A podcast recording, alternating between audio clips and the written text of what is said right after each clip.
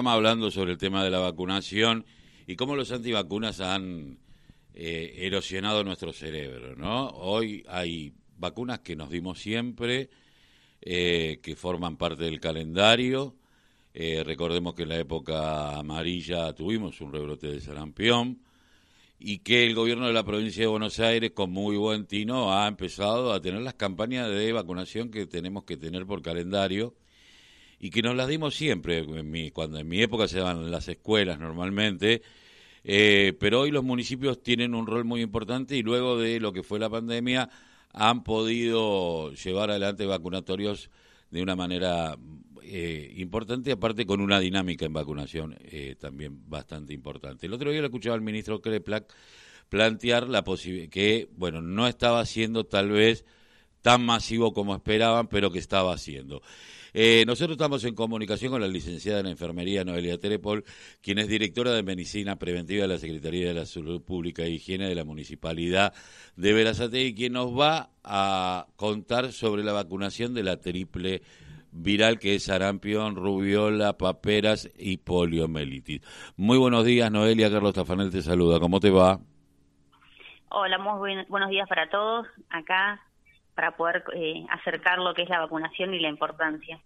Eh, bueno, ¿cómo está siendo? Porque el 15 culmina o hay posibilidades de que se extienda.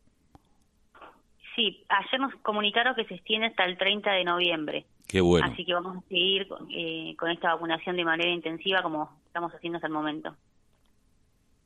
¿Cómo viene el nivel de asistencia, del trabajo, porque esto debe ser un trabajo en conjunto con la sociedad y particularmente en las escuelas, ¿no? Sí, sí. Por suerte podemos articular de, manera eh, sin problemas con lo que es la parte escolar.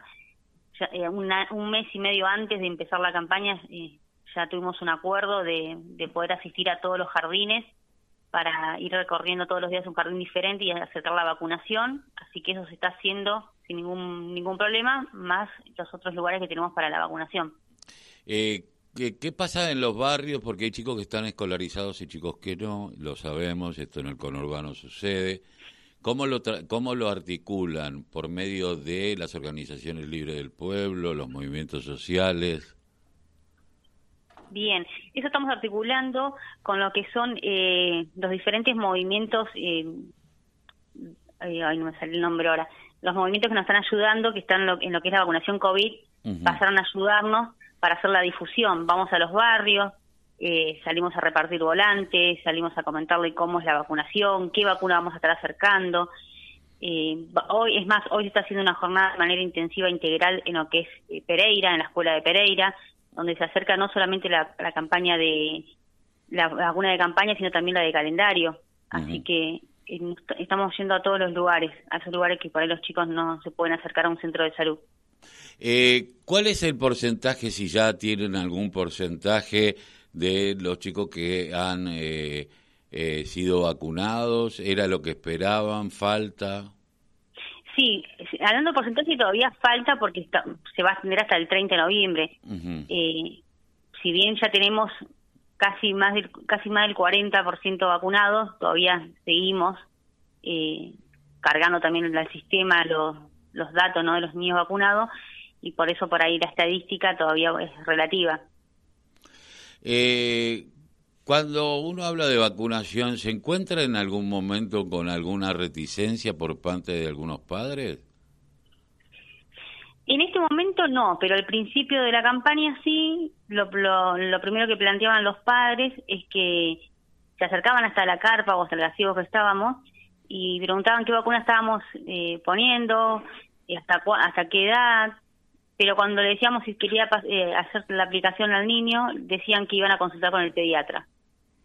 Y entonces hasta ahí podíamos llegar nosotros, porque después decía que se iba a acercar al centro, pero ya no no podíamos asegurar que realmente se acercó al centro esa persona. Eh, ¿De qué edad qué edad es la vacunación? De un año a cuatro años inclusive. eh, esto, eh, ¿qué pasa? Porque, bueno, nosotros sabemos que cuanto más eh, población se vacune, más difícil le hace eh, hospedarse al virus eh, eh, en algún eh, en alguno de nosotros y aquel que en el cual se hospeda como el resto de la población está vacunada es rechazado y no hay una doble circulación que uno vuelva a volver a reinfectarse. Digo esto ustedes cuáles sería por lo menos porque una el 100% sabemos que no existe eh, pero ¿cuál es el, proyecto o el objetivo? Sí, el objetivo de, nuestra Secretaría, nuestra dirección es obviamente abarcar la gran cantidad, digamos, de, la población vacunada. ¿sí? Estas enfermedades son, enfermedades erradicables, se hace una campaña de este tipo cada cuatro años para mantenernos libres de lo que es el virus de la eh, de sarampión y del polio.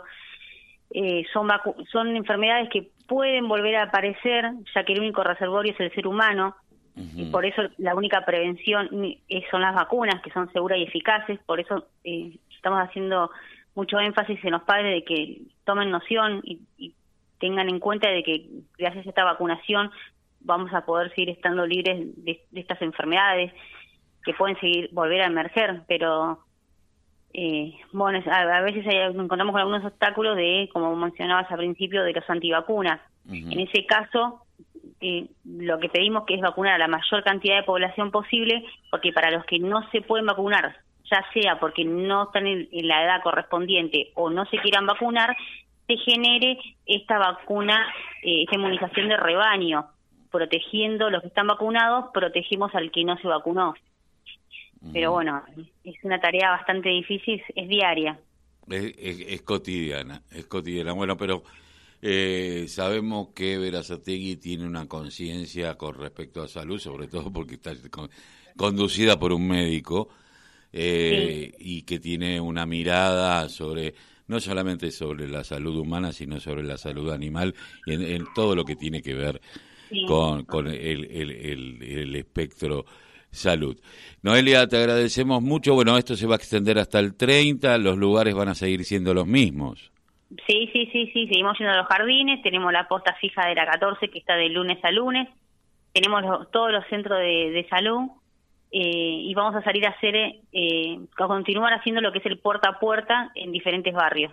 Bien, bien. Bueno, esperemos que la mayoría de la población de Verazategui pueda hacerlo y sabemos que también tienen que hacerlo los, eh, los, los, distritos vecinos, porque quien vive en Quilmes, quien vive en Varela, va o en La Plata, van, vienen, estamos en contacto constante. ¿Se viene trabajando en conjunto con las otras secretarías de salud o directamente nada más que con Sí, estamos trabajando en conjunto con la Dirección de Enfermería y la Dirección de CAPSA. Ah, eh, así que junto con ellos estamos sacando adelante esta campaña. Bien. Noelia, te agradezco muchísimo que hayas pasado por la voz el grito que les calla el silencio. Bueno, muchísimas gracias a ustedes. Hasta luego. Hasta luego. Estábamos hablando con la directora de Medicina Preventiva de la Secretaría de Salud Pública e Higiene de la Municipalidad de Quilm de Verazategui, Noelia Terepol.